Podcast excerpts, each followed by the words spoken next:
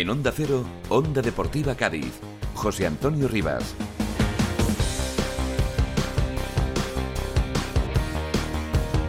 ¿Qué tal? Saludos, muy buenas tardes. Bienvenidos a este tiempo de deportes, bienvenidos a la sintonía de Onda Deportiva Cádiz. Aquí estamos un día más encantados de acompañarles y de que nos acompañen también en este tiempo de radio para abordar lo que va a ser la previa del partido entre Osasuna y Cádiz, Cádiz y Osasuna, en este caso en el Sadar, en Pamplona, y que, eh, como ha dicho y ahora vamos a escuchar al técnico del Cádiz, pues es una nueva oportunidad del Cádiz, la ya no sé ni cuántas van, ¿no? Para romper la nefasta racha de resultados resultados que lleva el equipo, eh, para romper también la nefasta racha de partidos sin ni siquiera anotar un gol para que el nuevo entrenador Pellegrino consiga su primera victoria como entrenador del Cádiz.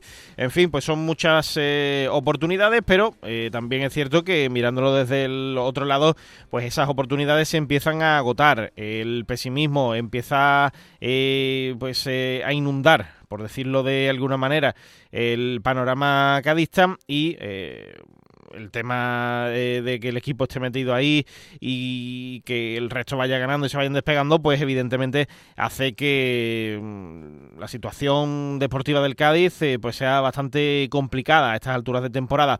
El equipo depende de sí mismo, es cierto. Eh, todavía hay muchas eh, bolas extras, ¿no? Como decía el anterior entrenador, que aprovechar. Es cierto también, pero mm, siguen pasando y lo cierto es que no acaba de reaccionar el equipo y que no las aprovecha. Así que vamos a ver si por fin pues es la, definitiva este partido frente a Osasuna, un equipo que tampoco es que esté en su mejor momento de forma y que, bueno, pues tampoco es que anímicamente pues esté en su momento más óptimo, con lo cual eh, en caso de, sacar algo positivo, de conseguir la victoria, pues también metería, yo creo, en el lío al eh, conjunto navarro.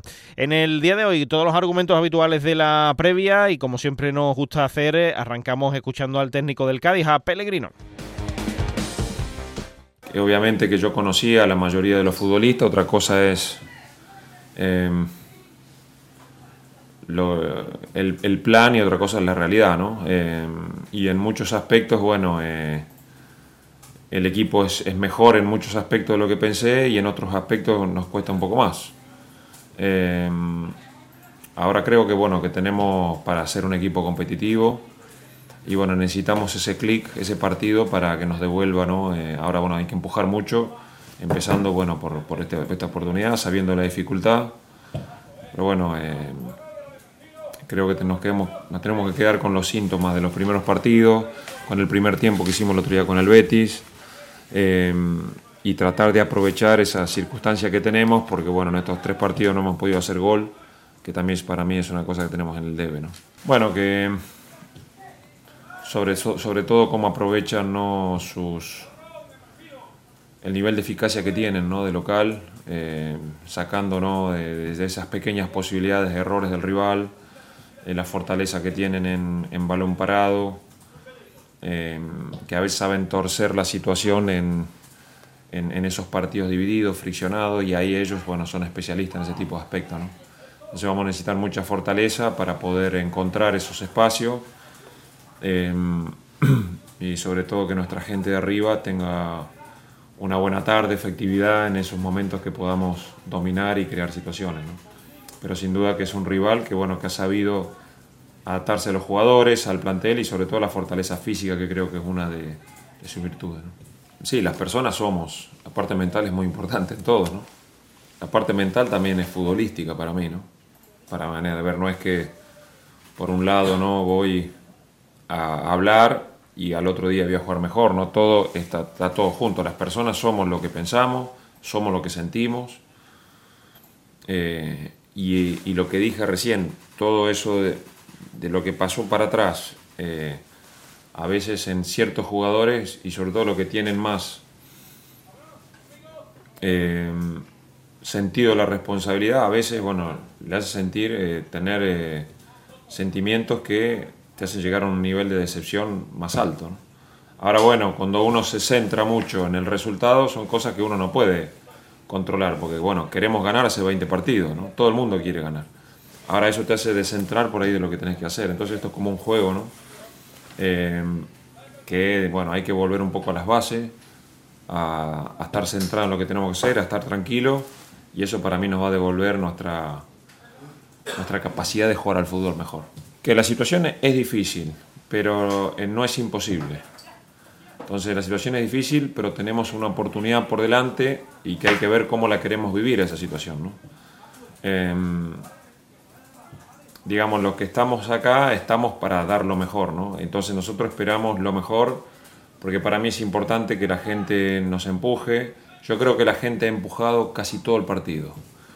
Em, ahora, cuando un equipo no gana, eh, que un compañero no le dé la mano a otro se puede transformar en una noticia, ¿no?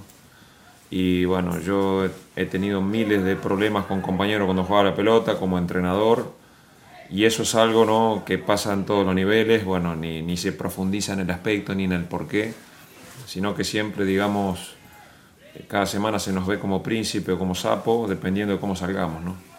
Entonces, bueno, hoy tenemos una oportunidad, a pesar de la racha tan larga, tenemos una oportunidad que es cierta que está ahí, que dependemos de nosotros todavía hoy, que es increíble que la tengamos, ¿no? Entonces tenemos que tratar de cómo la queremos vivir. Los aficionados, eh, que tenemos que tratar de defender la muerte, eh, y de eso nos vamos a encargar los que estamos acá adentro. En Onda Cero, Onda Deportiva Cádiz. José Antonio Rivas. Abrimos a esta hora de la tarde nuestra página histórica para repasar cómo le ha ido al Cádiz visitando el Sadar, visitando Pamplona, como siempre, con nuestro historiador, Enrique Díaz. Enrique, ¿qué tal? Buenas tardes. Buenas tardes, José Antonio. Y como siempre, el saludo a nuestra querida audiencia. Eh, las visitas a Pamplona, desde luego, no han dejado eh, un buen recuerdo a lo largo de la historia del Cádiz Club de Fútbol, ya que los amarillos han perdido en sus seis últimos desplazamientos a tierras pamplonesas. El Cádiz Club de Fútbol ha jugado un total de 22 partidos en competición liguera allá en el Sadar y el balance la verdad es que es muy pobre un único triunfo del que hablaremos a continuación, cinco empates y 16 derrotas. Hay que consignar que estos 22 partidos se corresponden solo con 21 temporadas, porque en la 86-87 el Cádiz visitó El Sadar en dos ocasiones, primero en la liga regular y después la segunda fase en la que tanto Osasuna como Cádiz quedaron emparejados en el tercer grupo, que era el que luchaba por mantener la categoría. Repasamos los cinco empates que son con muy pocos goles, bien a cero o bien a uno. Temporada 73-74 en segunda división, empate a cero. Temporada 85-86 con Paquito como entrenador, igualmente empate a cero. Y ya después tenemos tres empates a uno. Temporada 87-88 con gol de amarillo. Temporada 90-91 con un gol extraordinario de media chilena de Pepe Mejías y temporada 92-93, la última, fíjate, ¿eh, José Antonio, desde el 93 no se puntúa en Pamplona, la única, la última, mm, con resultado positivo para el Cádiz, empate a uno y gol de Javi Germán. Eh, ya hablábamos de que las visitas a Pamplona últimamente se estaban dando fatal, Repetimos que el Cádiz ha perdido en sus últimos seis desplazamientos e incluso en uno de ellos, después de una derrota, pues se produjo la destitución del mítico Álvaro Cervera. Y ahora vamos a repasar el único triunfo que fue la temporada que fue en 1989, temporada 88 o 89. Y el Cádiz se impuso por 0-1 con un gol magnífico de Antonio Calderón y el entrenador era David Vidal. Eh, repasamos la alineación de aquella jornada histórica, ciertamente. Bermel como portero, eh, Chico Linares, Carmelo, Oliva Cortijo, Manolo Villa, sustituido por Montero, Canillas, Manolito, Calderón, Onésimo, sustituido por Raúl y José González. Ese fue el equipo que fue capaz de ganar en Pamplona por única vez en la historia. Y ya después, en cuanto al capítulo de trasfase, pues tenemos eh, algunos casos de tanto de entrenadores como de jugadores. Entre los entrenadores, mm, pues podemos destacar el caso de, aquí lo tengo. Bueno, vamos a empezar por los jugadores mejor, que lo tenga aquí más a mano. Jugadores como Javi Acuña, Lorente, magnífico delantero de los años 60, Erice, Gorraiz, Larrauri, Otiñano, Antolín Ortega, Lekic todos estos jugadores, Ramón de Quintana, Aridane, el caso más contemporáneo, pues jugaron tanto en el Club Atlético Sasuna como en el Cádiz. Y ya después, como técnicos, pues teníamos eh, casos de ilustres técnicos cadistas, entrenadores como Paquito, Sabino Barinaga, García Andoaín, Casimiro Benavente o Javi Gracia. Hombre, en el caso de trasvase siempre anotamos el de Michael Robinson, que fue jugador del Club Atlético Sasuna y que después estuvo muy ligado al Cádiz Club de Fútbol, tanto en cargos directivos como, eh, si se me permite la expresión, cargos sentimentales, ¿no? porque tenía un gran cariño por el equipo amarillo. Y ya para terminar, José Antonio, porque ya sabemos que vamos cortitos de tiempo en esta semana, pues referir el palmarés del Club Atlético Sasuna, que cumple con la actual su temporada número 42, 42 segunda en la máxima categoría, 37 en segunda división A y 12 en tercera división. Eh, decir simplemente que Osasuna pues, fue fundado en el año 1920 eh, con motivo de la fusión de dos equipos de la capital navarra, el Sportiva y el New Club.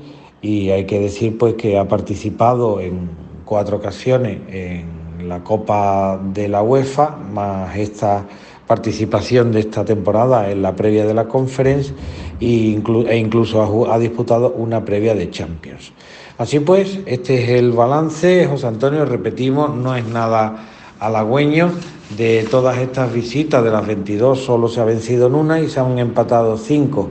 Y decir que en las ligas que han disputado el Cádiz, en las 21 ligas que han disputado los dos equipos, pues Osasuna ha superado al Cádiz en 17 ocasiones y lo contrario, pues lógicamente solo ha ocurrido en cuatro.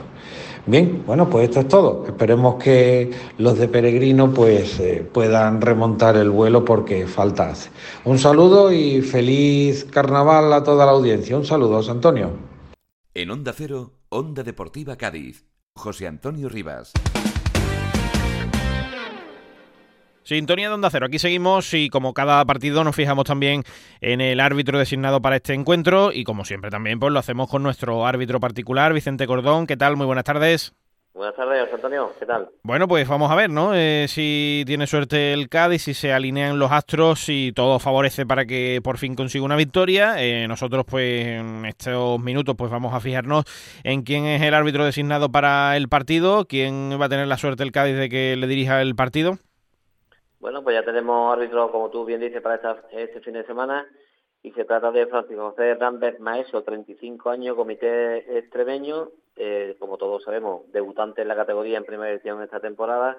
Y la verdad que, bueno, el referente ahora mismo en primera edición, tenemos un partido que nos, ha, eh, nos arbitró en la jornada número 7, el Cádiz Rayo, con el empate a cero. Y la verdad que, que bueno, el balance ahora mismo son de 10 partidos en líneas generales de todos los partidos que ha arbitrado Arcadi, es una victoria, cuatro empates, cinco derrotas. O sea que es un árbitro que, ni nos va bien ni nos va mal.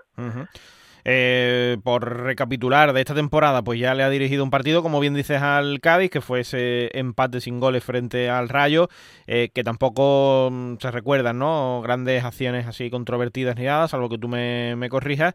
Y, a nivel general, pues son 10 ya los partidos que, ha dirigido al Cádiz, evidentemente en otras categorías porque es eh, debutante en este caso en primero.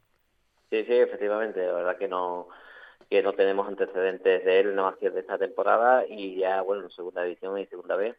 Y la verdad que, que bueno, eh, como antecedente esta temporada, recordemos que hace escasa jornada pues dirigió ese peculiar partido Real Madrid-Almería con tres goles y tres historias eh, del bar y que, que bueno, eh, que sorprendentemente pues no fue sancionado por el comité técnico de árbitros porque los tres errores fueron garrafales que el árbitro no vio sobre el campo y lo que hizo el VAR eh, reconducir la acción y, y bueno, y todos vimos al entrado de la Almería pues que salió echando humo del, Santiago Bernabéu. Pues sí, la verdad es que fue un partido complicado, eh, esperemos que haya tenido tiempo para eh, reflexionar ¿no? y para aprender de, todo aquello.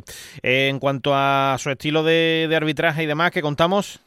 Sí, pues ya lo decíamos, es debutante en la categoría, la verdad que, tiene una expresión corporal bastante, bastante peculiar.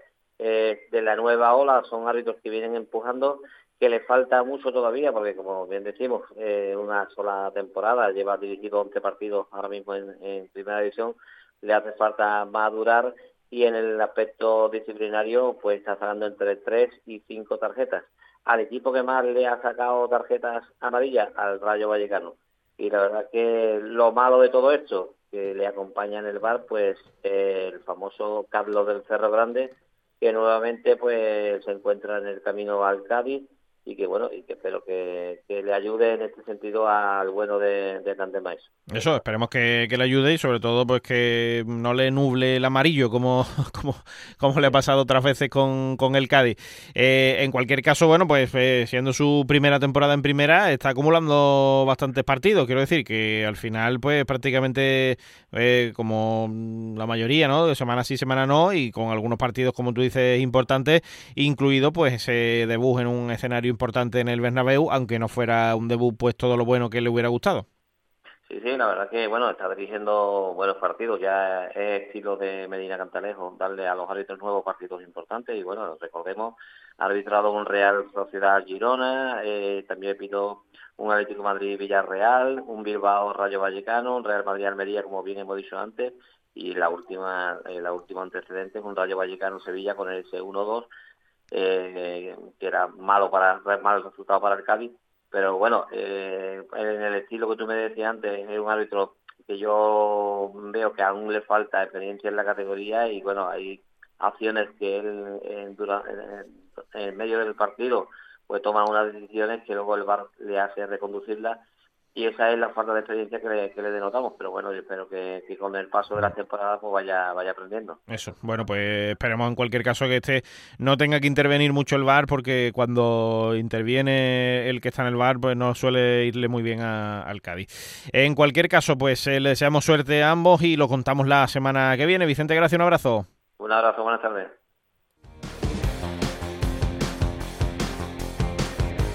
Hasta aquí nuestro programa de hoy. Volvemos el lunes eh, con nuestra tertulia La Resaca para analizar todo lo que de decir ese partido entre Cádiz y Osasuna. Esperemos, por fin, lo llevo diciendo no sé cuántas semanas ya, eh, que con buenas noticias para el Cádiz. Eh, ahora vuelve Jaime Álvarez con más cosas que contarles y luego sigan escuchando Onda Cero. Adiós.